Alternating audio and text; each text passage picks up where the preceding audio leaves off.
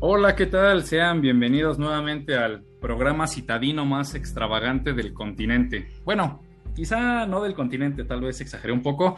Perdonen ustedes debido a esta pausa que, que nos tomamos de forma deliberada. Creo que eh, llegué con, con, muchas revoluciones.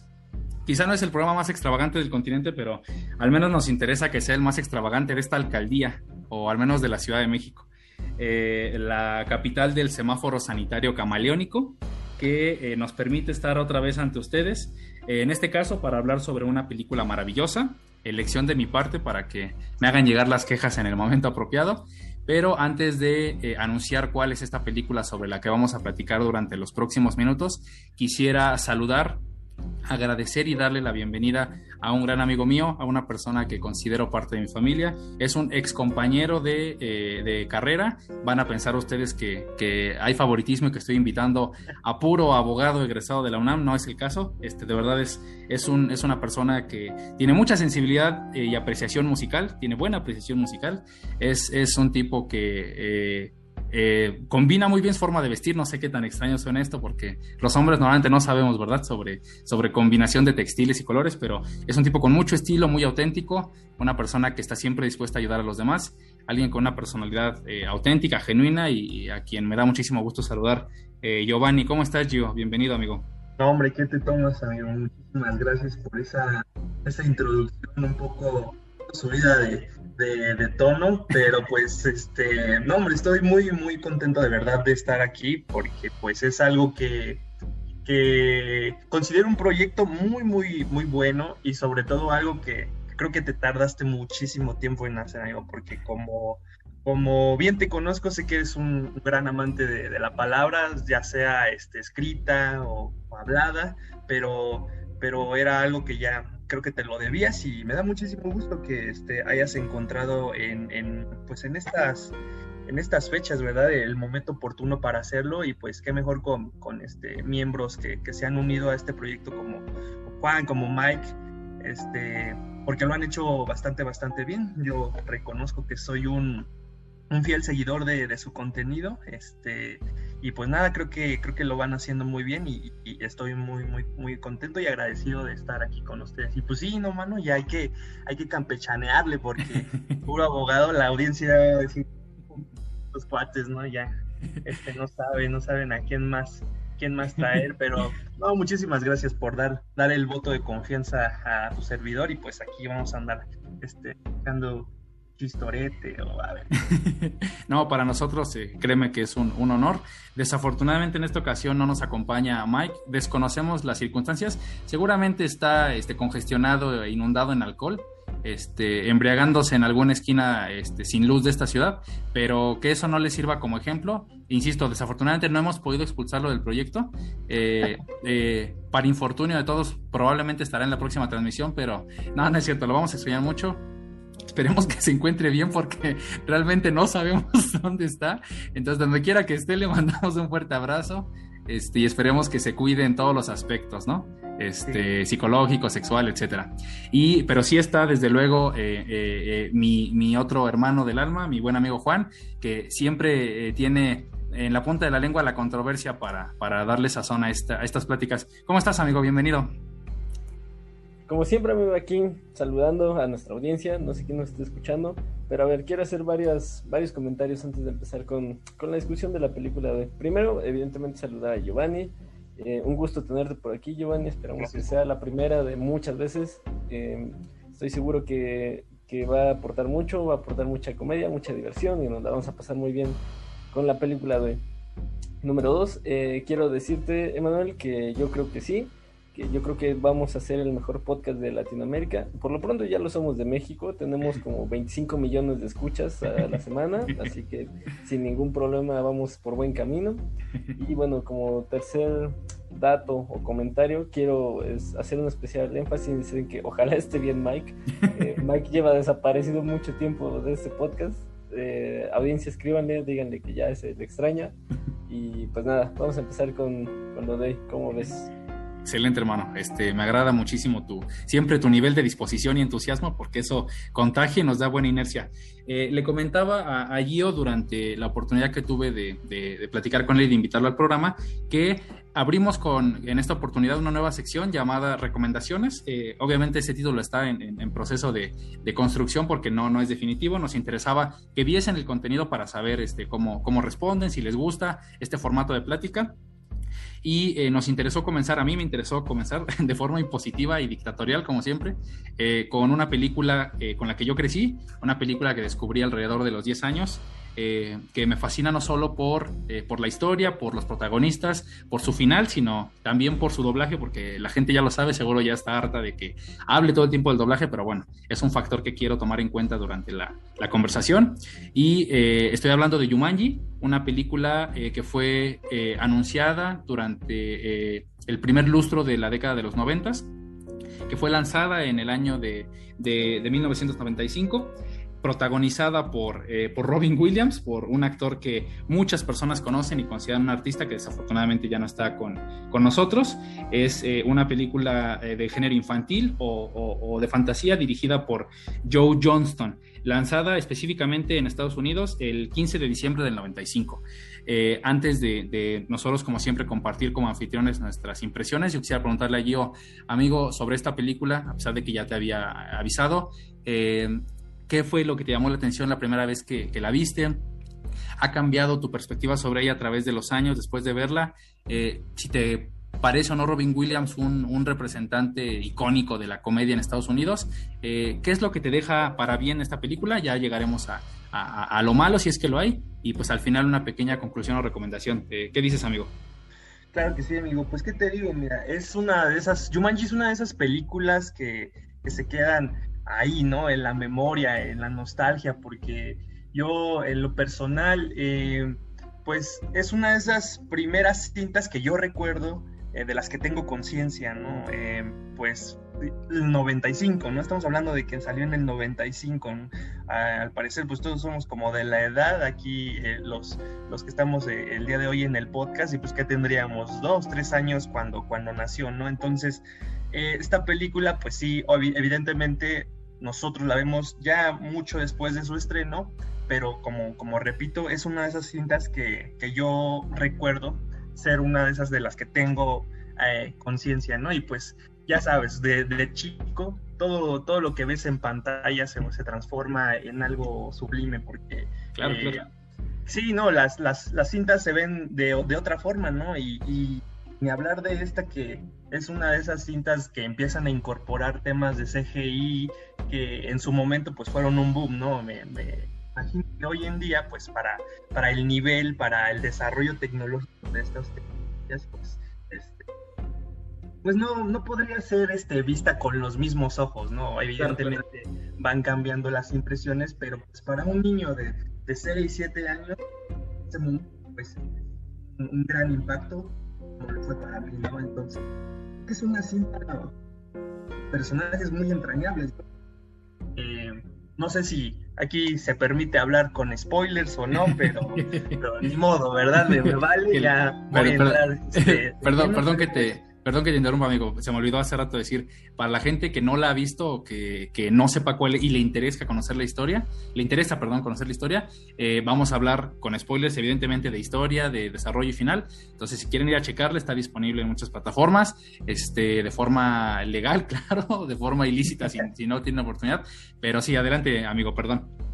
Sí, claro, no es que, bueno, como venía diciendo, es una cinta extrañable porque eh, tiene una premisa muy básica, ¿no? Se trata de un, de un juego de mesa que se transforma a la realidad, ¿no? Y no es un, un, simple juego de mesa o un cualquier juego de mesa, sino pues es algo muy novedoso, ¿no? Porque y pues la palabra Yumanji pues como que te trae eh, tiene una acepción a, algo mágico, ¿no? A selva, a, naturaleza, ¿no? Entonces, justamente eso es lo que ves en, la pantalla, ¿no? Y el desarrollo de toda, todo el, juego, pues es este, es muy, muy, muy padre verlo, ¿no? Cuando estás en, esa edad. También resulta extrañable la historia, pues porque comienza con un conflicto ahí entre padre e hijo, este, que, para la edad, ¿no?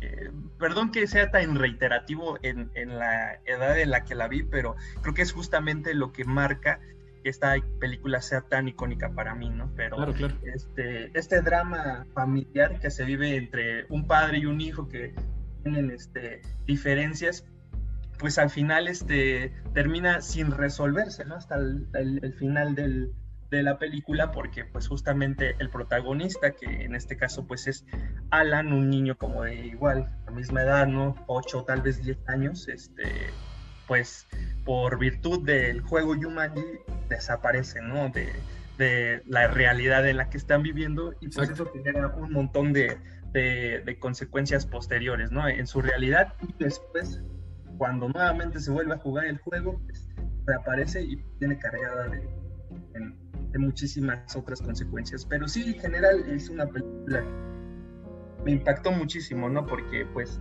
te, no sé, te pone a ti como niño este, en el papel en el que pues tú puedes jugar inocentemente cualquier este, juego de mesa que tengas en tu casa, pero ¿qué te parece que eso se traslada a la realidad? No creo que ese es ahí un punto medular y, un, eh, el gran twist de esta historia.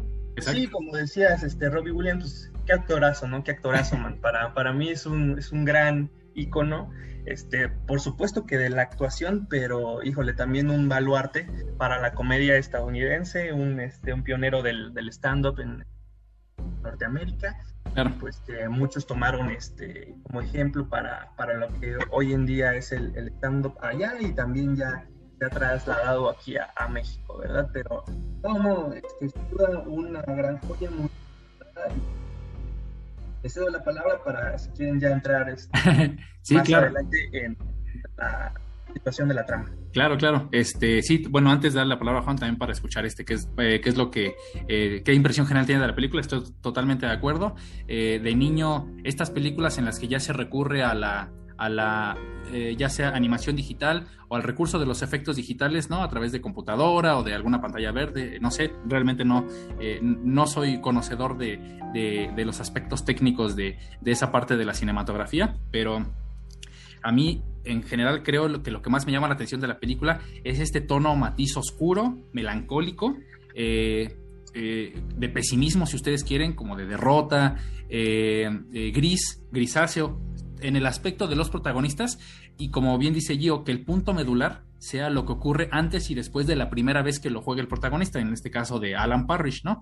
Que eh, algo que a mí me fascina de la película, ya lo comentaré más, más adelante, es que cambia muchísimo no solo el tono en, en la parte visual, sino en la parte emocional antes y después de que inicie el juego y de que termine, porque la historia se desarrolla durante la misma partida. La partida que inicia Alan en los 90 en el, en el, en el eh, en los 80 me parece, o en los 70 no, no estoy, no estoy, no recuerdo muy bien, hasta la que continúan Judy y Peter en los, ya en los 90 me parece, o en los 2000 eh, durante todo ese tiempo, lo que vemos en la película, las interpretaciones, las consecuencias, lo que ocurre en el poblado donde viven, eh, el juego desencadena una serie de repercusiones y de consecuencias que no se resuelven en ningún momento de la película hasta que no llega la, primera pieza que fue tirada, que es el, elefante de Alan, hasta que no llega al centro y este pronuncia la palabra eh, clave, ¿no? Yumanji, hasta que no menciona o no cita ese, el, título del juego, es como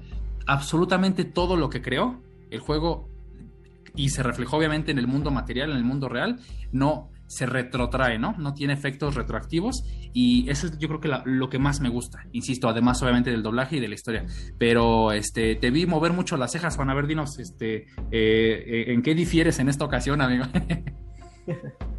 Eh, a ver, primero va el disclosure, como, como siempre le digo a nuestro bonito escucha. Claro. A ver, usted, señor, amigo, muchacho joven, amiga, muchacha joven, o amigues, muchachos jóvenes, que estén escuchando. Si usted no ha visto la película, váyase. No, no tiene por qué estarnos escuchando. Si usted ya vio la película y no le caemos bien, también váyase. No tiene por qué estarnos escuchando.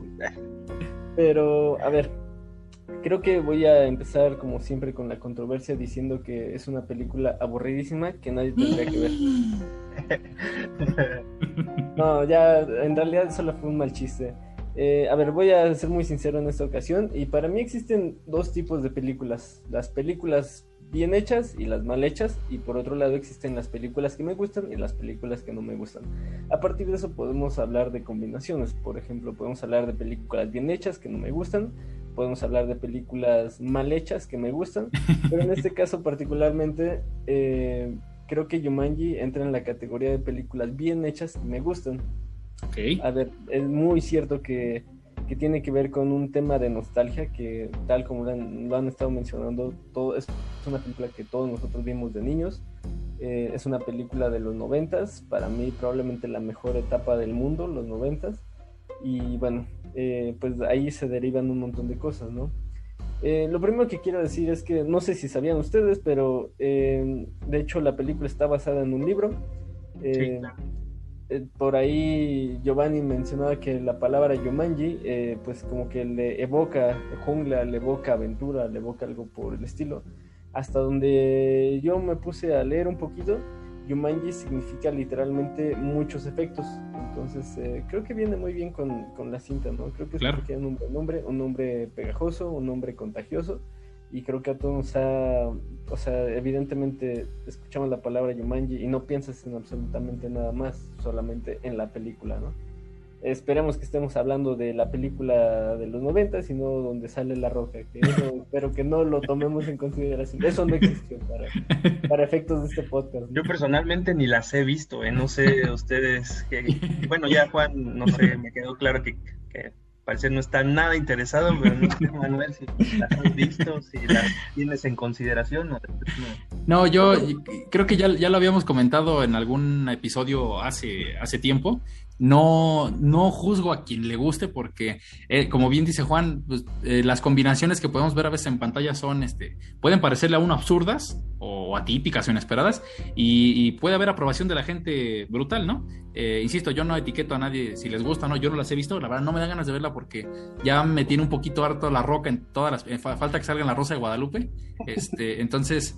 pero es por una cuestión más de, de, de eso, de hartazgo de él no tanto por la película, podría ser buena, pero como no me gusta el tono que le dan, tan humorístico y tan colorido y, eh, tan cómico, eh, pues, insisto, no creo que sea en demérito de la primera, ni tampoco juzgo a la gente. Yo, a mí me gusta más la original, recomiendo esa, pero hasta que no vea la otra, no sé cuándo, no es, no es propiamente un propósito, pues este, a lo mejor ahí diré qué onda, pero mientras tanto, pues no.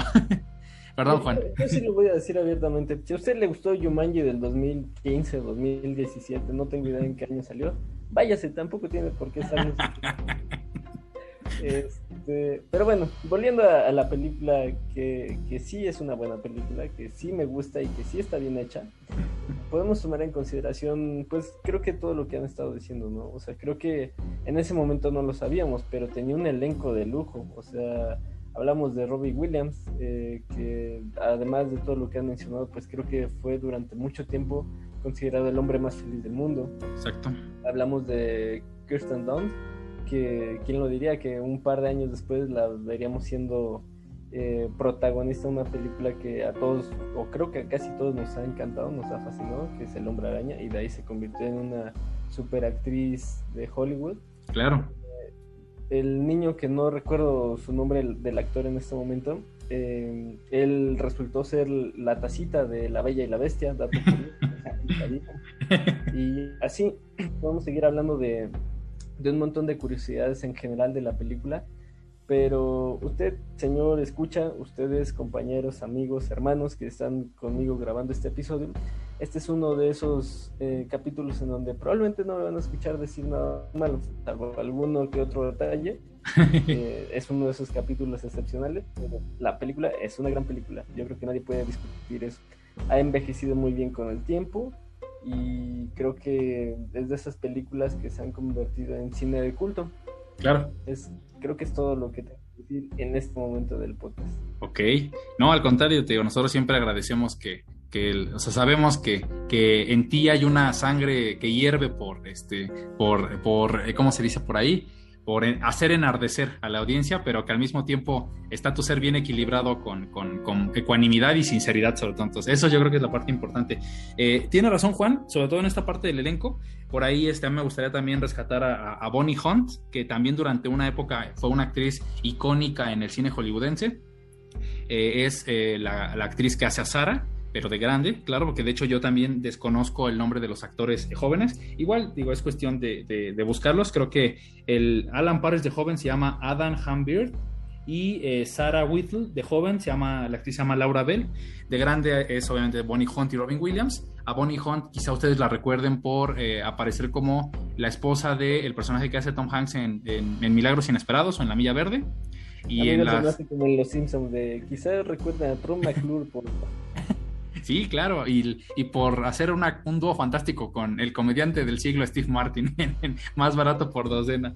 Este, y obviamente a Robin Williams, porque digo, no sé, a excepción de, de lo que pueda, a reserva y muy respetuosa de lo que pueda pensar la audiencia allí o no sé, eh, de haberlo visto en La Sociedad de los Poetas Muertos, en eh, Una Mente Indomable, me parece, en, este, en, en Flover, de verlo en Hook, en El regreso del Capitán Garfield, que es una película sensacional, de la que un día espero me permitan platicarles, de, de verlo en Patch Adams, de verlo en Papá por Siempre, de saber que en inglés él es la voz del, genio de la, de la lámpara en Aladdin, eh, y utilizando eso como puente eh, del doblaje, yo les comentaba, este, igual son datos breves, no, no todo el reparto, porque si no eh, podría abarcar toda la plática, al papá de Alan, que también es el mismo actor que hace al cazador, a Van Pelt, lo, interpreta el maestro Blas García, quien ustedes conocen porque es la voz de Arnold Schwarzenegger en muchísimas películas, porque es la voz, es la actual voz de, Optimus Prime en las películas de Transformers, porque eh, es la voz de Igor, de Winnie Pooh, es un tipo con una trayectoria legendaria a, Robin Williams, eh, interpretado por el maestro Pepe Labat, que ya descansa en paz, ya no está con nosotros. Ustedes lo recordarán por ser la voz que narraba o decía los el nombre de los episodios de Dragon Ball. Eh, eh, no es una voz recurrente de Robin Williams porque es un actor que, ah, fue interpretado por muchos actores de, doblaje. por muchos este, colaboradores u homólogos de profesión. Y por ahí a, a, los niños, a, Sarah Whittle y a, Alan Parris de chicos, a Alan Paris de chico lo interpretó Kalimba. Mucha gente no sabe que Kalimba hizo doblaje y lo hizo bastante bien. Eh, él es Jim de Jimmy el Durazno Gigante y, ah, presta su voz a muchos personajes muy buenos. Y a Sarah Whittle lo hace la maestra Rosy Aguirre, que para Latinoamérica es conocida por ser la voz de la mamá de Gumball, por ser la voz de Bellota, de las chicas superpoderosas, y por ser acá Netendo en Ranma y media. Entonces, esa parte es, este, es muy reconfortante. Pero bueno, ya concentrándonos en la, en, la trama, que es lo que, lo que también nos trajo aquí. Espera, eh, espera, espera, amigo. Dime, amigo. Dime, dime. Un dato muy, muy curioso. ¿Ustedes sabían que justamente Robbie Williams fue considerado, creo que la tercera o la quinta opción para, para este papel? Antes de él hubo nombres como Tom Hanks, hubo nombres como Sean Connery, incluso Arnold Schwarzenegger, Schwarzenegger. Eugenio Derbez también estuvo por ahí. Eugenio, considerado como como para ser Alan Parrish. Digo, dato curioso, pero es que justo Robbie Williams es uno de esos actores tan icónicos que no te lo imaginas, eh, o sea, no te imaginas a sus personajes siendo interpretados por, por alguien diferente. Eh, ya mencionaste Patch Adams, que creo que es una de sus películas más icónicas, o el mismísimo Flower. Eh, difícil imaginarse ahí a Tom Hanks o a Arnold Schwarzenegger, ¿no? claro. una cosa muy extraña. Pero vale, vamos con la trama de la película. Claro, claro. Este, como les, no, al contrario, gracias por, por esa. Es, de hecho, creo que es muy común, no sé si a lo mejor yo también ha escuchado amigos, es muy común que en, en los blockbusters, a veces, eh, después de una selección ardua, queda alguien que parece predestinado al papel, pero nosotros muchas no sabemos que antes estuvieron ahí nombres muy importantes y que por una u otra razón no quedaron, ¿no? Digo, voy a poner un ejemplo igual medio fuera de lugar, pero eh, hay gente que no sabe que Cillian Murphy hizo, yo no lo sabía hasta hace poco, hizo audición para ser Batman en la saga de Nolan, la hizo junto con Christian Bale, pero él desde el principio sabía que no iba a quedar. ¿O qué te este, parece la, audición de este Nicolas Cage para... Para, Superman. para Superman. No, hombre, imagínate. qué bueno, ¿no? Que no quedan a veces ciertas pero, pero me da gusto que Nicolas Cage este, es un Johnny Blaze en algún universo. Esperamos que, lo puedan rescatar en el ah, multiverso de Marvel. Porque sí, ahí quedó a la perfección. ¿eh? No, a mí, como dice Juan, quizás una película horrible en muchos aspectos. Es la peor representación de Mephisto que, ha existido, pero a mí me fascina esa película. Este, pero, pero bueno, este, retomando lo, lo, de la trama, como les comentaba hace, hace un momento, a mí los puntos sobre los que me gustaría concentrarme son, primero, la idea del juego, ¿no? De un juego de porque este aspecto tétrico y, ancestral, si ustedes quieren, místico, oscuro, misterioso. Eh, el misticismo proviene de la imagen de un juego de mesa, porque creo que la mayoría de personas asocian el concepto de un juego de mesa con un, eh, con una, un panorama o, una eh, perspectiva familiar, de unión, de diversión, y en cambio este juego es todo lo contrario, es un juego que desata el caos, es un juego que a mí, insisto, eh, yo desconozco al, autor de la novela o del, material original, pero me parece sensacional que la consecuencia de, de, los castigos en los juegos de mesa pueda hacer que una jungla negra que una selva fantástica en la que ocurren, en la que, en la que habitan toda clase de criaturas salvajes, de bestias, de monstruos, en la que están magnificados los, los recursos naturales, pueda desatarse en, un poblado inocente. Y como les decía hace rato, eh, algo que me fascina es que hasta que no termine el juego, las consecuencias no pueden ser retrotraídas. Que todo lo que ocurre pareciera que el juego es eh, la, el, núcleo en un universo de consecuencias que nadie puede detener hasta que no se termine la partida. Eso es lo que más me agrada. Obviamente ver a los animales desatados por la ciudad, ver cómo poco a poco cada una de las caras de la jungla negra se van manifestando dentro de la casa con la eh, con las este con la vegetación no con las con las plantas con, con las lianas con eh, la hiedra venenosa, con, este, con, eh, con el león, con el cazador, o sea, la estampida, o sea, creo que, creo que esa escena es icónica, ¿no? El momento en que están jugando en la biblioteca y todo empieza a temblar y de pronto una estampida rompe el muro, creo que este, me gustaría concentrarme en eso y como bien dijo Giovanni, eh, parece algo secundario, parece algo accesorio, pero la relación que tiene Alan con su papá que no sé si se ha intencionado o por falta de presupuesto que el papá esté representado por el cazador, no lo sé, pero a mí me parece muy emotivo ver que un niño desaparezca en, los 80s, principios de los 80s, y que 20 años después o 30 años después regrese, eh, después de haber envejecido y madurado solo en una jungla, sobrevivido en una jungla, y que vaya a ver la, tumba de sus padres sabiendo que sus últimos momentos de vida fueron de angustia y de incertidumbre porque estuvieron buscándolo. Eh, a mí me parece una combinación muy buena hace una tripleta muy buena con los niños y, quiero, quiero destacar al personaje del policía de Carl, este, Carl Bentley porque me parece un tipo hilarante, eh, hecho por el maestro Ricardo Tejedo ahí, eh, dato curioso. Este, pero no sé, Gio, Juan, ¿qué opinas sobre, sobre estos tres aspectos o cualquier otro de la trama de la película? Adelante, Juan, a ver. Date, Juan.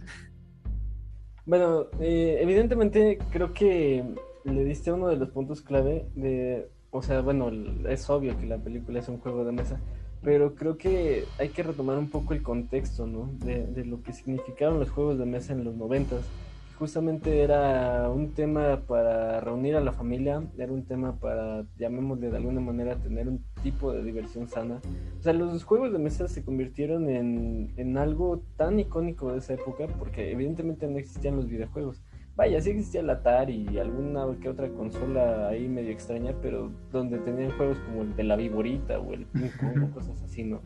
Entonces, eh, los juegos de mesa creo que sí eh, producían creatividad en las personas, en los niños en particular, y vaya, o sea, Jumanji al ser un juego de mesa creo que eh, era tan icónico, eh, pues vaya, el lanzar los dados, el que fueras avanzando en las casillas.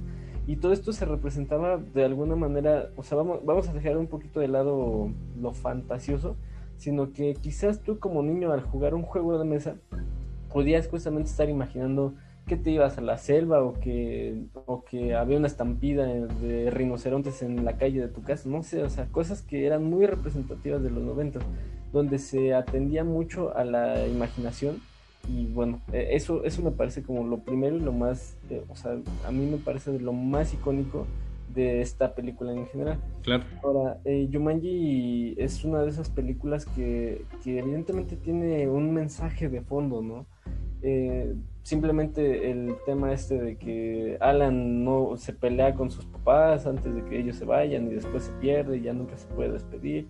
Y al final de la película creo que los abraza no recuerdo exactamente cómo, cómo es esa escena emotiva del final pero creo que tiene un bonito mensaje. Creo que eh, incluso este tema de que se reencuentra con con ay cómo se llama la eh, con Sara eh, digamos, otra vez de jóvenes y, se, y pasan los años y se convierten en pareja y demás.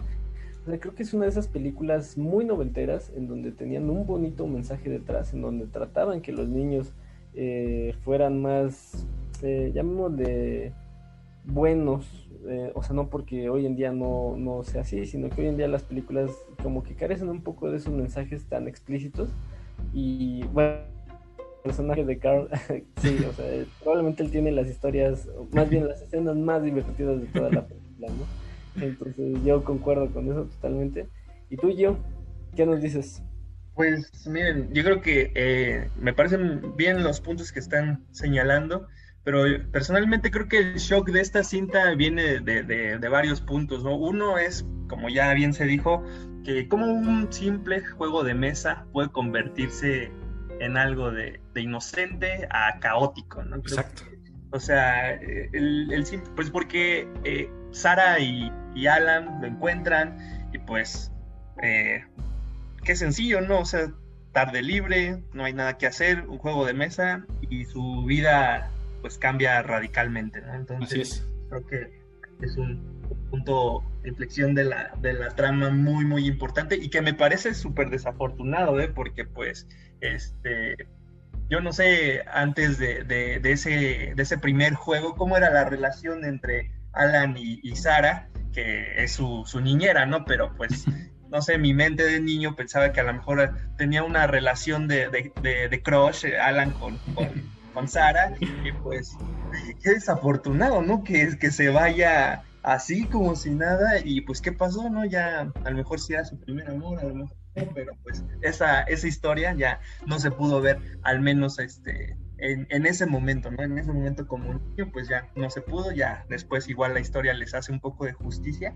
pero este sí, de, de entrada eso, ¿no? Y después, este, también otro de los shocks, pues es lo que ya también tú comentabas, Emanuel, que es este choque entre la naturaleza maximizada contra lo urbano, ¿no? O sea, traer todo lo, salvaje, todo la, eh, lo caótico que puede ser a veces la naturaleza sí, en contraposición con, con, lo material, ¿no? O sea, tenemos este, animales aplastando vehículos, este, destruyendo la casa misma, ¿no? Donde, donde vivía Alan y, cosas por este estilo que, que, son, que son muy atrayentes, ¿no? Para el público. Entonces creo que, que son buenos elementos esos para, para considerar que es una, una gran cinta también. Claro. los, los, los, eh, los simios eh, patrullando en una, en una motocicleta, los simios destruyendo con una escopeta la patrulla del, del, del oficial Bentley, este, eh, ver a la garza eh, llevándose el juego y ellos tratando de alcanzarla en, este, en, este arroyuelo, en, este, en estas aguas rápidas, ¿no? Donde, donde eh, Peter logra rescatar el, juego. La consecuencia de que el mismo juego sepa que intentan hacer trampa y castigue al niño convirtiéndolo en un, en un en mono humano me parece también sensacional, aunque claro, es, es, evidente la utilería o el maquillaje este, de, la época, pero bueno, para efectos prácticos y en ese momento nosotros lo vemos como algo sensacional.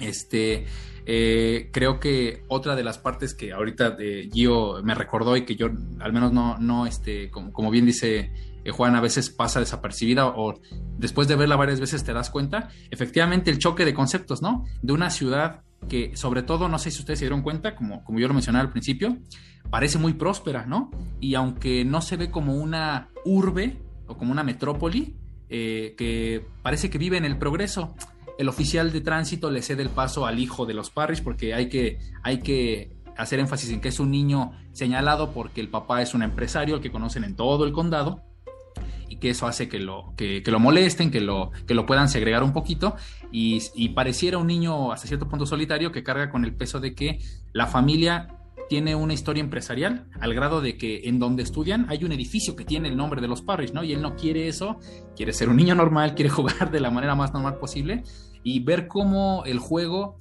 eh, deteriora la ciudad. Yo creo que es lo más impactante. La fotografía de la ciudad tan colorida, tan hasta con, con, con un clima benéfico, antes de que empiecen a jugar y a las personas conociéndose entre sí, a los empresarios grandes y pequeños progresando, los ciudadanos compaginándose bien en, una dinámica eh, eh, de, provincia, porque creo que no, insisto, no es una capital, eh, y que después del juego todo se venga abajo, con una imagen perturbadora y, grisácea de, lo que ha provocado de, lo que ha provocado el lanzamiento de los dados, ¿no? Entonces eh, creo que esa es la parte que a mí más me gusta y que eso tenga que ser sazonado todavía o que tenga que ser rematado con la llegada de, de lo silvestre, de la intemperie, que ya no solamente pareciera, ¿no? Que, está explícito que el protagonismo de una familia se convirtió prácticamente en, en, eh, eh, desencadenar una serie de, catástrofes y de tragedias de nivel global, diría yo, como si el juego fuera un punto, insisto, un punto universal clave que desde que tiene como epicentro la casa de los Parrish y que se abre hacia el exterior y prácticamente afecta a gente aquí, es más, a gente que no ha ni nacido porque pareciera extraño, pero Judy y Peter en ese momento no habían nacido y les afectó el juego. Esa es la parte que más me gusta.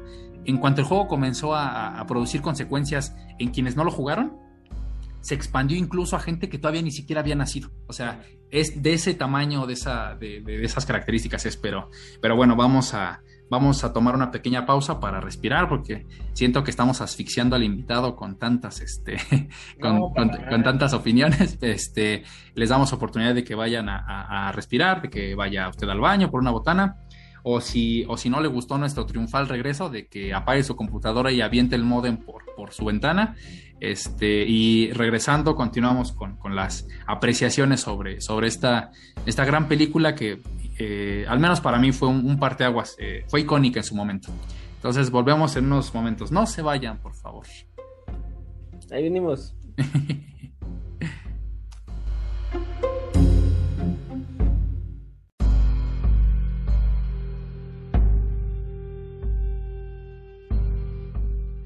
Listo, después de una pausa para la hidratación, ¿no? Para la recuperación, porque ya por ahí alguna persona, obviamente no voy a decir su nombre porque está protegida la identidad del buzón de quejas.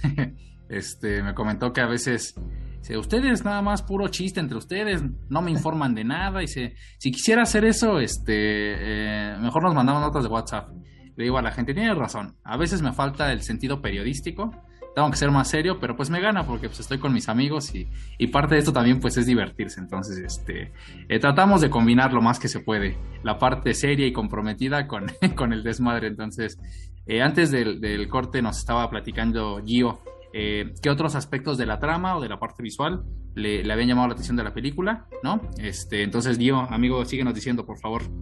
Claro que sí. Eh, pues nada más igual como ya para ir cerrando estos elementos que gustan de la peli, pues volviendo a la relación entre Alan y su papá, creo que el, final es, es bastante, bastante catártico, ¿no? Porque pues ¿a quién no le gustaría en primera pues regresar y, enmendar muchas de las cosas, ¿no? Que, claro. ¿no? De, abrazar a tus seres queridos, de, incluso disculparte, ¿no? claro, claro, claro. En, en muchas ocasiones. Sí, sí. Y, o simplemente de, de hacerlo bien esta vez, ¿no? Claro. En, en, realidad Alan nunca tuvo la oportunidad de, hacer algo malo, ¿no? Porque pues era un niño, así se fue a la selva, a la, selva, a la jungla de Yumanji y regresó ya mayor, ¿no? Por lo cual no tuvo este oportunidad de, hacer pues, pues cosas propias, ¿no? De adolescente, de joven, que a lo mejor hubieran enfrentado a su padre, pero sin embargo creo que sí le dio no otra otra óptica eh, a su nueva vida que, en esta hay, hay, algo medio perturbador pero ahorita ahorita voy hacia allá no y, por eso creo que también ahorita que lo comentabas eh, el hecho de que el mismo actor interpretara al papá y a Van Pell creo que sí sí puede ser quién sabe no puede ser que sí haya tenido un, significado ahí para, para el director o para el guion. Claro pues a lo mejor es una figura que, que, que, como el padre, que en un principio pues estaba como siempre, pues de alguna manera molestando a su propio hijo, ¿no? Con, con cierto modo de, ser, ¿no? De que él esperaba. Pues también Van se la vive durante toda la película tratando de matarlo, ¿no? Este, tratando de acabar, sí, de molestándolo, de... Entonces, pues por ahí puede que también venga este, el, el sentido, ¿no? De incorporarlo. Eh, como el mismo actor. Pero sí, como, como ya venía diciendo, pues creo que es una, una película que, que también al final te permite esa, esa conclusión, ese momento catártico. Y pues eh, tomando en consideración esto del, de lo perturbador del fin de la trama, pues es que, como ya decías, cuando termina el juego de Jumanji, los efectos se retrotraen, ¿no? Pero digamos que los efectos físicos, ¿no? O sea, todo lo material, incluso, o sea, regresaron del futuro hacia el pasado. Claro. Pero al parecer no, o sea, no se... Los recuerdos de, de Alan y de, y de Sara quedaron como intactos, ¿no? O sea, ah, claro, claro. todo lo demás sí, sí, como si no hubiera pasado, pero sus recuerdos sí, sí se mantuvieron. Entonces es ahí donde digo, oh, o sea, sí es medio, medio perturbador. Creo que lo, eh, lo justo hubiera sido que también eso, eso se, se, los hubiera llevado, ¿no? Porque como, ahí te encargo, ¿no? O sea, ser un niño con, con una experiencia y con todas las vivencias que, tuvo el Alan ya grande, ¿no? En la selva, todo traumado ahí, qué tal que funcionaba el romance con Sara y se le iba a dificultar hacer este, una serie ahí hasta de, de, pedofilia, ¿no? ¿no? No sé, no sé, o sea, algo, algo, se da este, los comentarios de capítulo tal vez eso es algo de lo que o sea, me parece interesante, también se hubiera abordado, pero Ok, ok, ok. Me gustó, ¿no? De la película, porque, o sea, por un lado te entrega un final, este, pues sí, entrañable, este, eh, emotivo, pero, o sea, a lo mejor muchos no se dan cuenta de eso, ¿no? Pero sí me salta a mí esa parte de que, oye, ¿cómo van a vivir, no? Ahora. claro, claro, claro. Sí, no, y también fuera, pues, pues, pocas cosas, ¿eh? No puedo creo que más bien no hubiera existido una, una secuela no directa de claro, claro. Cita, que a lo mejor este, narrara alguna otra historia de claro este, porque pues de ahí ya no hay continuidad no por ahí este había leído que, que Satura sí es como o sea, se, engloba, ¿no? Dentro de esta saga, pero pues nada, nada tiene que ver, ¿no? claro, claro. Todo en esa completamente distinto y pues ya, ya hablamos, ¿no? La Roca, pues tampoco se acuerda de, de, este, de Alan, ¿no? Entonces, pues, creo que es más que nada eso, lo que tal vez no guste tanto de la peli, pero pues ya les, les cedo la palabra. Que ya Gracias, amigo. Gracias, amigo. No, al contrario, te agradecemos el, el, ese apunte porque en efecto, eh, a, mí, a mí quizás dentro de las posibilidades de secuela que, me hubiese gustado que explotaran, estaba quizá ver eh, qué ocurrió el tiempo que Alan estuvo atrapado en Yumanji. Creo que hubiera sido interesante observar ese mundo. Eh, hay, hay, hay, personas que quizá no lo recuerdan, pero durante los eh, 2000, principios de los 2000, seguimos ahí, bueno, principios de este siglo, hubo una caricatura no sé, no, no sé realmente por quién estaba producida, si por Nickelodeon o por alguna otra cadena, que hablaba precisamente sobre Yumanji y eh, conocías ambos mundos, es decir, a través del juego se teletransportaban de, de, la, de, Yumanji, de la jungla negra, de la selva negra, a la vida real. Entonces, eh, creo que hubiese sido muy, muy agradable este, ver eso reflejado también en pantalla grande. Sin embargo, hasta cierto punto creo que uno de los secretos que a mí más me, me conmovía o me conmocionaba de la, de la película era precisamente que eh, creo que ya lo había comentado en algún otro episodio, pero si no lo, retomo, muchas veces el secreto o la clave de la emoción que produce una película es lo que no ves, lo que ellos te dan como pistas para que tú te imagines. Yo ponía como ejemplo a Chucky en algún momento, la primera entrega de Chucky del 89, del 88, eh, de, de Don Mancini al principio lo que más te atrae, lo que más puede aterrar es que tú no ves al muñeco moverse, no lo ves eh, robotizado, no lo ves poseído, no lo ves mecanizado, solamente hay una toma en primera persona de cuando el muñeco se mueve o de cuando voltea a ver a los demás, pero no lo ves todavía con esa expresión humanizada, ¿no? No está antropomorfizado, como se dice. Entonces, eso es lo que más aterra. ¿Cómo se va a ver el muñeco? ¿Cómo va a reaccionar? ¿Cómo va a gesticular? Y cuando lo ves, la primera ocasión que lo ves ya con esos movimientos eh, humanizados, sí es impactante. Entonces aquí, la escena en la, que, en la que Alan le dice a Peter cuando él se burla de que Alan tiene miedo y que quizá por eso no quiera seguir jugando, y Alan le responde, eh, miedo, tú no sabes lo que es el miedo. Eh,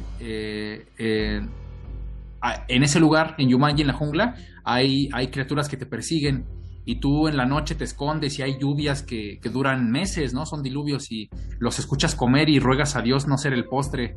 Ustedes no saben lo que es el miedo. O sea, con esa frase que le dice Robin Williams, ¿no? Eh, creo que refleja muy bien lo que tú te puedes imaginar de ese mundo eh, fantástico, de ese mundo eh, espeluznante. Y no verlo muchas veces es parte del, secreto para que la imaginación sea poderosa y ayude a, a la película, a impulsarla. por ahí, de lo que comentaste yo, a mí me llama un poquito la atención. Tienes razón, aunque yo estoy de acuerdo o me gusta que ellos permanezcan con sus recuerdos, creo que se van haciendo un poquito vagos, sobre todo, ¿sabes qué? En la sensación de ser adultos, porque Sara le dice a, después de que van a tirar el juego al río, con amarrado a unas piedras, Sara le dice a, Alan, hay algo que quiero hacer desde hace mucho y mejor lo hago antes de que se me olvide eh, lo que es ser una adulta o de que me convierta completamente en niña, algo así, y le da un beso.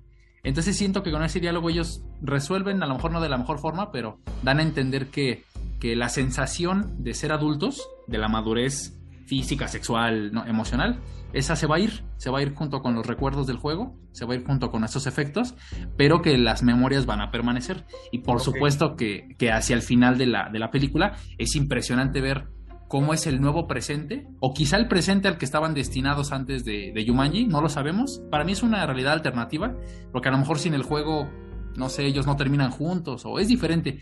Y que conozcan a Judy y a Peter años después, que los papás de Alan sigan vivos y que cuando los conozcan ellos les digan, no, pues este, somos publicistas, eh, vamos a empezar con la campaña, vamos a tomarnos unas vacaciones en las montañas rocosas y estos griten como locos, no, no vayan, como si la muerte fuese algo que ellos pudiesen evitar, considerando que esta no es precisamente una película sobre viajes en el tiempo o líneas temporales, sino sobre un, un, un objeto místico que puede alterar la realidad. Eso, eso me fascina, pero eh, me genera muchas dudas, ¿no? Es como la única parte que me, que me desconcierta un poquito.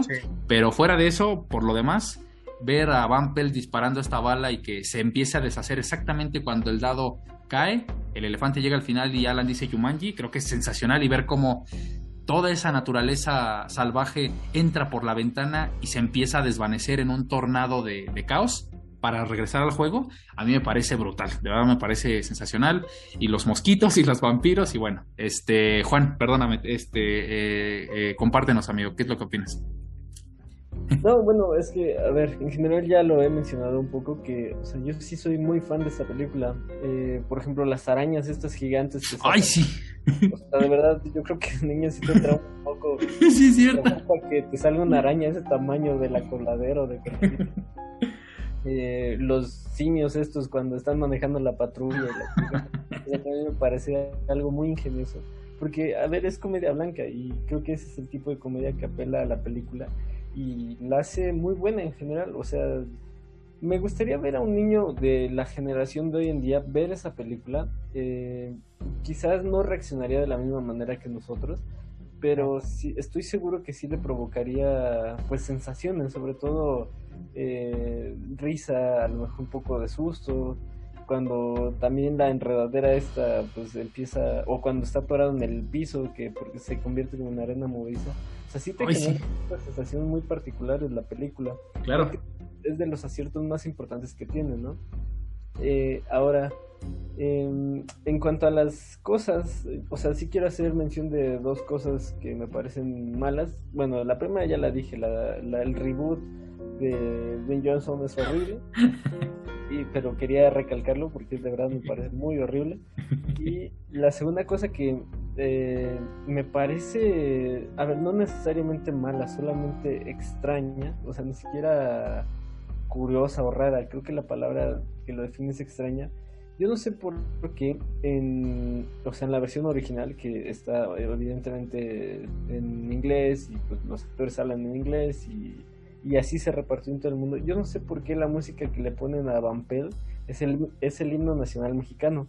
Eh, a ver, y no es un tema de patriota y de qué les pasa, no, simplemente pues, no sé, o sea, yo no siento que el himno nacional mexicano suene a jungla, ¿saben? O a cazadores. Entonces, eh, eh, es, un, es uno de esos datos curiosos. Digo, si usted escucha, no lo sabía. Eh, obviamente en México hay una ley de símbolos nacionales, me parece que se llama. que prohíbe que los símbolos nacionales se utilicen pues para fines de lucro, como una película, por ejemplo, ¿no?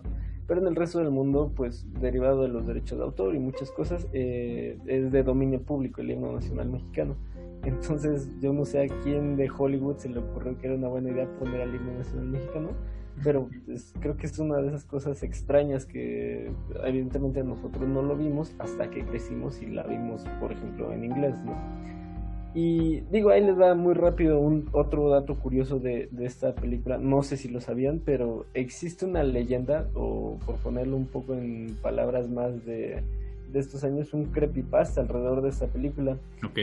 Eh, que básicamente el autor del libro original, no recuerdo cómo se llama. ¿Tú tienes el nombre por ahí, Emanuel?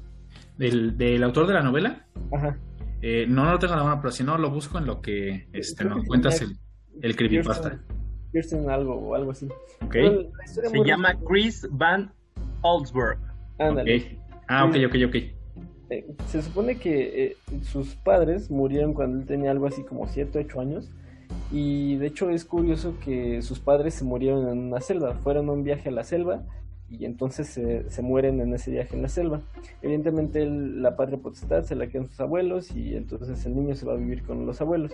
Un día... Eh, se supone que 110 días después de que, de que desaparecen sus padres, sus abuelos se ponen a jugar a Monopoly con él y a partir de esto le nace la idea de crear Yumanji. Eh, se supone que el tablero de Yumanji tiene 110 casillas en, en, alusión a los días que, pues vaya, que había perdido sus padres y que le nació la idea de crear este libro. Okay. Y eh, por supuesto también en, en el juego él relata o bueno, más bien en el libro, eh, él relata todo lo que él se imagina que le pasó a sus padres, como que había un cazador, como que había arañas gigantes, etcétera, etcétera, todo lo que vemos en la película. Okay. Eh, nadie sabe realmente si es cierta esa historia o no, pero es de esas cosas un poco como de traumas, ¿saben? Yo creo que todos tenemos esos traumas y, resulta interesante pero la película, una vez que la trasladaron del libro a la película, me parece que todo lo hace bien. O sea, de verdad, yo no encuentro una parte negativa en esta película. Eh, frase que si usted es una escucha recurrente sabe que difícilmente yo digo esas palabras. Entonces, eh, no sé, de verdad es una película muy de mi agrado y como un niño te genera todo lo que te tiene que generar, desde amor, desde odio al cazador, desde ansiedad de ver a, a Alan ahí atorado en el piso, desde tristeza de que ya no se van a volver a ver con los niños y al final resulta que sí, de esa emoción de reconciliarte con tus padres y estás peleado con ellos, no sé, o sea, de verdad me parece que sobre todo en lo emocional eh, lo hace muy bien. Vaya, ya viendo el CGI a 30 años o 40 años de su estreno, eh, obviamente tenemos mucho que decir, pero creo que es una película que ha envejecido bastante bien. Entonces, hasta ahí me parece que, que, que lo hacen Pues muy, está, yo no, sí, yo no sabía esa, esa creepypasta, pero pues ahí está, querido escucha, que no se diga que, que este equipo, que esta, este, este gran podcast no, no hace su labor de investigación. Ah, espera, Está espera, interesante, está interesante. Espera, espera, Giovanni. Eh, justo, eh, si usted es el bonito escucha que mandó al buzón de quejas la queja de que nomás son chistes entre nosotros y que no se entera de nada, ahí tiene su historia para que pueda decir. Y que también, usted bonito escucha, si usted también tiene una queja y no le gusta nuestro programa, háganos un favor. Recomiéndeselo a la persona que más odia en el mundo. Exactamente. Dígale que es el mejor podcast del mundo y ya después vas a ver esa persona que lo odia en realidad. ¿no? Entonces, continuemos con la película. Dinos, yo estaba, estaba diciendo algo, amigo, perdón. No, no, no, no, o sea, solo que me parecía bastante, bastante tendría todo el sentido, ¿no? Del mundo, porque pues justamente se ve ese traslado, esa carga emocional, ¿no? En, en el del cuento a la, a la película. Sí, claro. De hecho, este, eh, bueno, es, creo que es la primera vez. Este, le, agradezco a Juan porque es uno de los temas. eh, por fortuna, esta clase de películas lo dijimos en el episodio piloto, en el- eh, cuando dio sus primeros pasos este proyecto. Eh, muchas veces platicar sobre estas películas. Nosotros no somos expertos, no somos especialistas y muchas veces lo que nos agrada de, esta clase de conversaciones eh, son las variantes o las, las vertientes que pueden tomar. No significa que querramos analizarlo todo eh, haciendo un análisis político o social o, matemático o, político, o sea, no, no con esa intención, sino porque muchas de estas películas se prestan para la eh, eh, multidisciplinariedad, ¿no? Como se le conoce, y entonces, por ejemplo, gracias a, que, al comentario de Juan de hace unos momentos y al de Gio al principio del, programa, yo recordé un tema que en alguna ocasión me gustaría también tratar este, con el respetar el auditorio sobre estos ejemplos de películas, la gente piensa que los creepypastas, no en general, no, no, no soy promotor de ellos, de hecho me dan miedo, por favor no hablen de creepypastas porque no va a poder dormir. Este, muchas de las personas generalizan y piensan que los creepypastas es una forma ociosa de eh, polemizar o de darle un matiz diferente, un enfoque distinto a algún material, ¿no? Películas, caricaturas. Hay creepypastas de los Rugrats, por el amor de Dios. Pero independientemente de eso, a veces se nos olvida que los creepypastas son una ventana hacia un mundo de posibilidades. ¿A qué me refiero? En el caso de los Rugrats, perdón que ponga ese, ejemplo, eh, hay supuestamente storyboards que eh, son estos bocetos, corríjanme si me equivoco, que se utilizan muchísimamente durante la producción de algún episodio, en los que hay borradores sobre escenas, en los que hay escenas, como se le conoce por ahí, escenas grabadas y no grabadas, material adicional, sobre lo que finalmente va a estar en el episodio eh, transmitido en televisión, ¿no? Transmitido en la plataforma. Entonces, se dice por ahí que hay un episodio en el eh, un poquito tétrico, ya saben, la típica historia de dos personajes se empiezan a adoptar. Primero hay un, hay una, hay un, eh, los colores son diferentes en, el, en, pantalla, la música es diferente, hay un tono sombrío de las cosas, un poquito lúgubre, ¿no? Este, hasta cierto punto eh, proceloso, no sé, y los personajes se empiezan a comportar de forma muy diferente a la que se comportan de manera regular, ¿no? Eh, se, comienzan a comportar de forma huraña, eh, su aspecto palidece, ¿no? Es como cadavérica su expresión, y ocurre algo casi siempre eh, que tiene que ver con un homicidio, con matar a alguien o con, un acto sexual. E involucraba a uno de los personajes adultos y a uno de los niños, ¿no? no lo queremos abordar. Pero ¿a qué voy? No es la primera vez que sale a la luz que en algún estudio de animación tan grande como lo fue Nickelodeon en su momento, o que sigue siendo para muchas personas, los, eh, los dibujantes, los artistas, los creadores, los que están en cabina, muchas veces en la jerga de su profesión, en tiempo de ocio, si usted quiere, con morbo, con, con, diversión o con humor para adultos, utilizan a los personajes que muchas veces les son encomendados y en borradores que nosotros jamás vemos, a veces jueguen bromas entre ellos, a veces bromas subidas de tono. Eso sí ocurre, eso ocurre en muchísimos, no solo en, en, campañas o en, en, perdón, en cadenas o en televisoras en las que se produce contenido para adultos, contenido animado para adultos, sino también en las grandes cadenas de contenido familiar. Entonces los creepypastas pueden ser muchas veces un ejemplo de cómo eh, la historia original o lo que puede inspirar una gran película o una caricatura de época o una serie de televisión de época, muchas veces eh, los hechos de origen o lo que dieron, los que dieron pauta a la historia sean medio perturbadores, ¿no? Medio espeluznantes. Eh, ahí está, por ejemplo, lo de la sirenita. quienes han leído el, cuento original de Hans Christian Andersen, entendiendo que Disney tenía esta compañía que tenía supuestamente ciertos valores y quería buscar a cierto público. La historia original de la Sirenita está este, es algo escalofriante, ¿saben? hay algunos datos este, para quienes gusten leerla, un poquito escalofriantes para un niño, claro. Entonces es un buen tema, o sea, eh, hasta qué punto estamos en este limbo o, en este umbral de historias que pareciera que solo son para adultos, eh, en el aspecto emocional, en el aspecto gráfico, en el aspecto sexual, en el aspecto político, ustedes gustan, hasta qué tantas historias han inspirado y que puede ser, yo cuando descubrí el origen de muchas de, de, las películas que vi cuando niño, eh, es, es, difícil, ¿saben? Es, es difícil asimilarlo, no sé, no sé qué opinan sobre eso. Yo. Adelante, Juan, por favor. No, yo, por favor, yo, yo fui el que expuse aquí la, la, creepypasta que quiero pero dale yo. Date yo, date. No, sí, sin duda las creepypastas creo que son otras maneras, ¿no? Otras maneras de, de interpretar lo que a simple vista puede parecer, ¿no? Una producción o una producción o hasta un, fenómeno, ¿no? Y, más allá de, que a la gente le pueda dar o no miedo, creo que pues también vale la pena echarse a veces un clavado, ¿no? En esos ratos de ocio y este tratar de, averiguar un poquito más, pues, este, esa otra interpretación, ¿no? Que tienen a veces otras personas. Sí, claro, claro. Pero miren, de, este creepypasta creo que es una buena noticia que la creepypasta sea que pues básicamente tiene un trauma un niño y lo proyectó en un libro y no que realmente hay arañas por ahí atacando en la madrugada. Cállate. O, rinocerontes destruyendo edificios, no sé, cosas.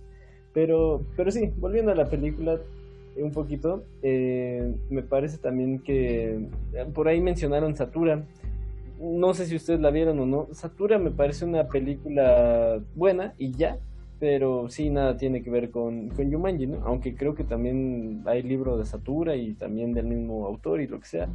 Pero, o sea, definitivamente Yumanji sí está muy por encima de, esa, de esa otra película. Claro. Hay un, hay, una, hay, hay, un aspecto que mencionó Gio que sí me gustaría preguntarles, sobre todo qué opinan. Eh, este, esta, este aspecto de la segunda oportunidad, creo que hay mucha, no es la, no es la primera película ni es la última, que coloca a los protagonistas en situación de reflexión, que los hace atravesar eh, pasajes muy dolorosos, pruebas, eh, pérdidas incluso, que los lleva al borde del, del, desquicio y de la locura, y que al final, en una especie de, Deus ex machina, que realmente, eh, si ustedes lo piensan bien, son muchísimas las películas cuyo final pareciera ser relativamente sencillo, ah, termina el juego y todo se va a acabar, no lo parecía, o sea, creo que esta película, a pesar de sus obviedades o de lo que uno pudiese anticipar, eh, no es tan predecible. Al menos en, su momento creo que para alguien que la ve por primera vez no es tan predecible. Y en algún momento sí llegas a pensar que o que el juego, te da la sensación de que el juego puede terminar con los jugadores y no viceversa. Sea, creo que sí se puede sentir un poquito ese peligro de, derrota para los protagonistas, eh, aunque ya además, ya de grande uno sepa que el final normalmente de esas películas noventeras y comerciales va a ser benéfico, eh, pero sí se siente durante la película al principio esa sensación de que el juego, el juego puede ganar a los partícipes y no viceversa. Entonces, eh, insisto, no es la primera vez que se explora que el personaje principal o los personajes principales atraviesan una serie de, de, de hechos o de eventos que los ponen a prueba desafiantes, dolorosos, eh, y que al final tengan la oportunidad de revertir las cosas y que los regresen exactamente al punto donde estaban, en, donde empezaron a cometer esas equivocaciones y que como dice Gio, no solamente tengan la oportunidad a lo mejor de volver a abrazar a un ser querido, de verlo en vida, de disfrutarlo, sino prácticamente de corregir la historia y el rumbo del, del, planeta, ¿no? como en este caso en la película.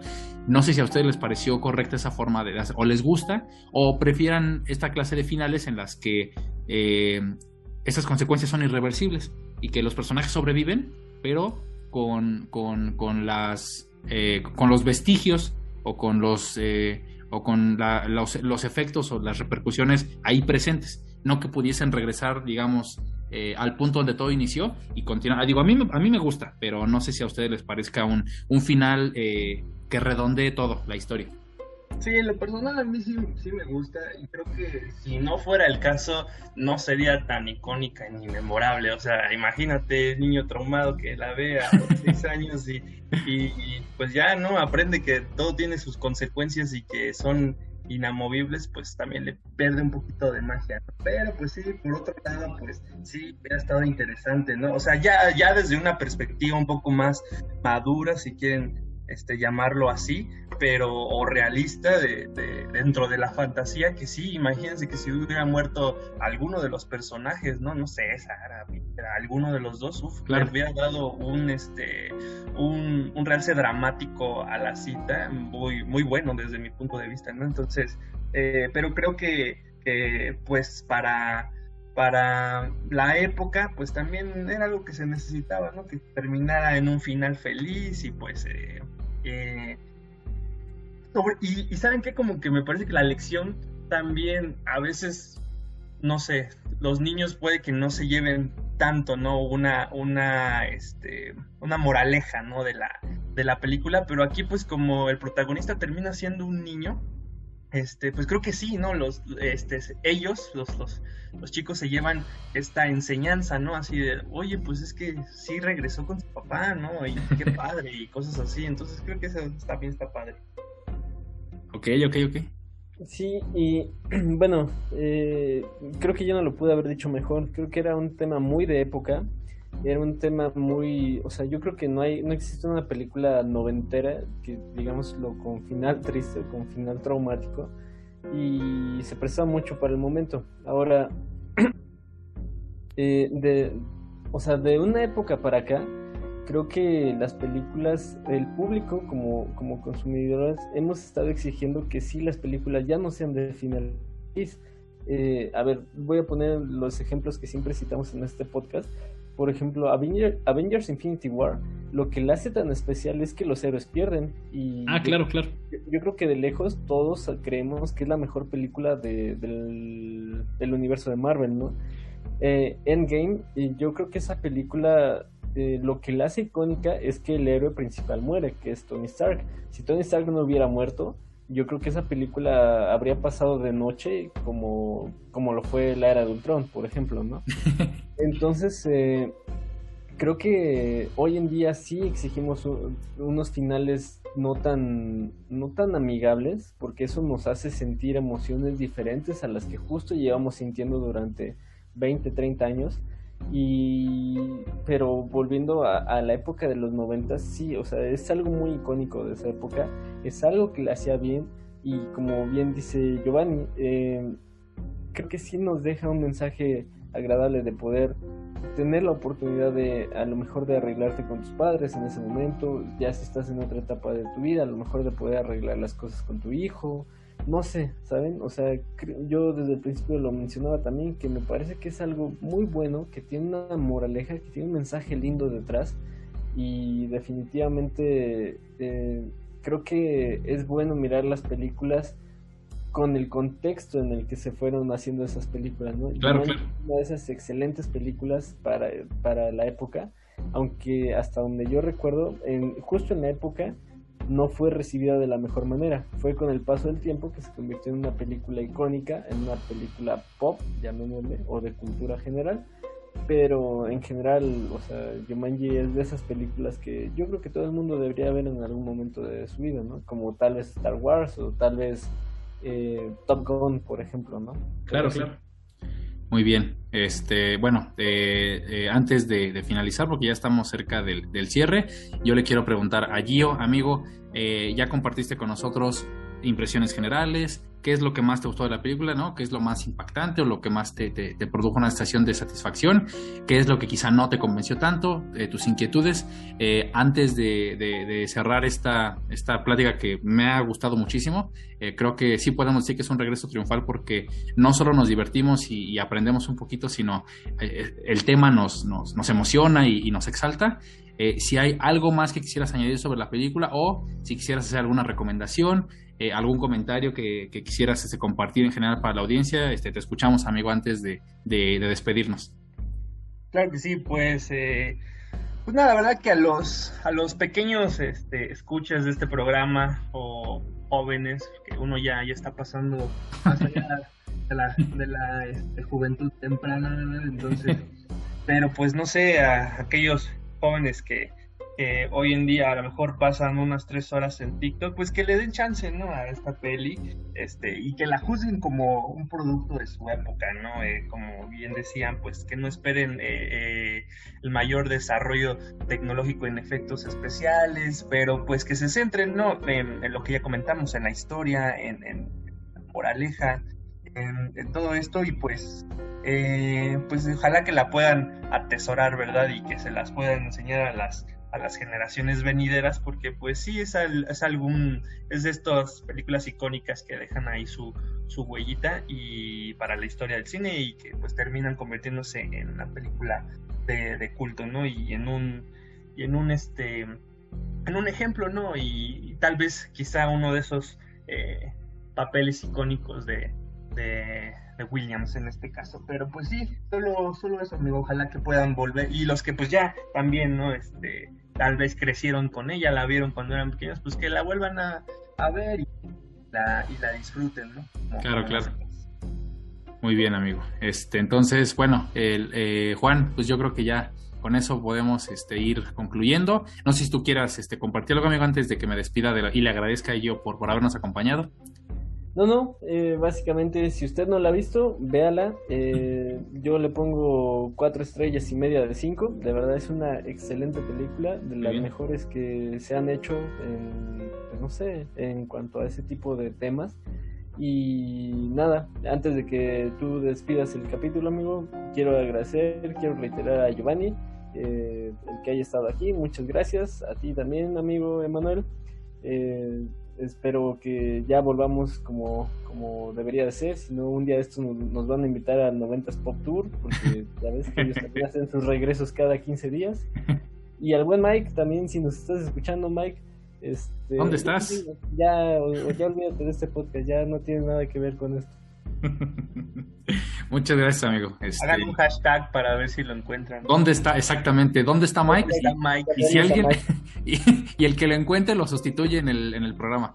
Pray for Mike. Pray for Mike. bueno, este, gracias a Juan por por este, arrancarnos siempre carcajadas a pesar de, que grabamos esto en horario estelar, ¿no? En la madrugada. Este es un gran sacrificio. Eh, muchas gracias a, los dos porque ah, en esta oportunidad desafortunadamente no pudo acompañarnos Mike, pero, pero las, las contribuciones y la retroalimentación fue fantástica. Sin, y ustedes saben que sin ustedes no sería posible... Eh, tener materia prima, ¿no? Ni, ni, ni lograr el, alcance o el impacto que creo que estamos este, generando, eh, como dijo Juan, paso a paso, este, cada vez más, eh, más amplio. Entonces, gracias Gio, de verdad amigo, te, te mandamos un fuerte abrazo, esperamos que, que, haya sido de tu agrado esta, esta conversación, que no sea la última experiencia que tengas con nosotros en este, en este programa y que ahora que ya sabes de qué se trata el, desmadre, pues puedas caerle más, más seguido. Agradecer a la gente que nos acompañó, que, que llegó hasta este punto, porque puede ser que usted lo haya quitado a los cinco minutos de haber empezado. Este, ya ahora sí prometo que, que, no es palabras vacías, ya están casi listas las redes sociales. De pronto por ahí los eventos este, eh, cotidianos no nos permiten avanzar, pero este, ya, ya, ya existirá ese canal para que nos puedan insultar a gusto. Esperamos que hayan disfrutado la plática.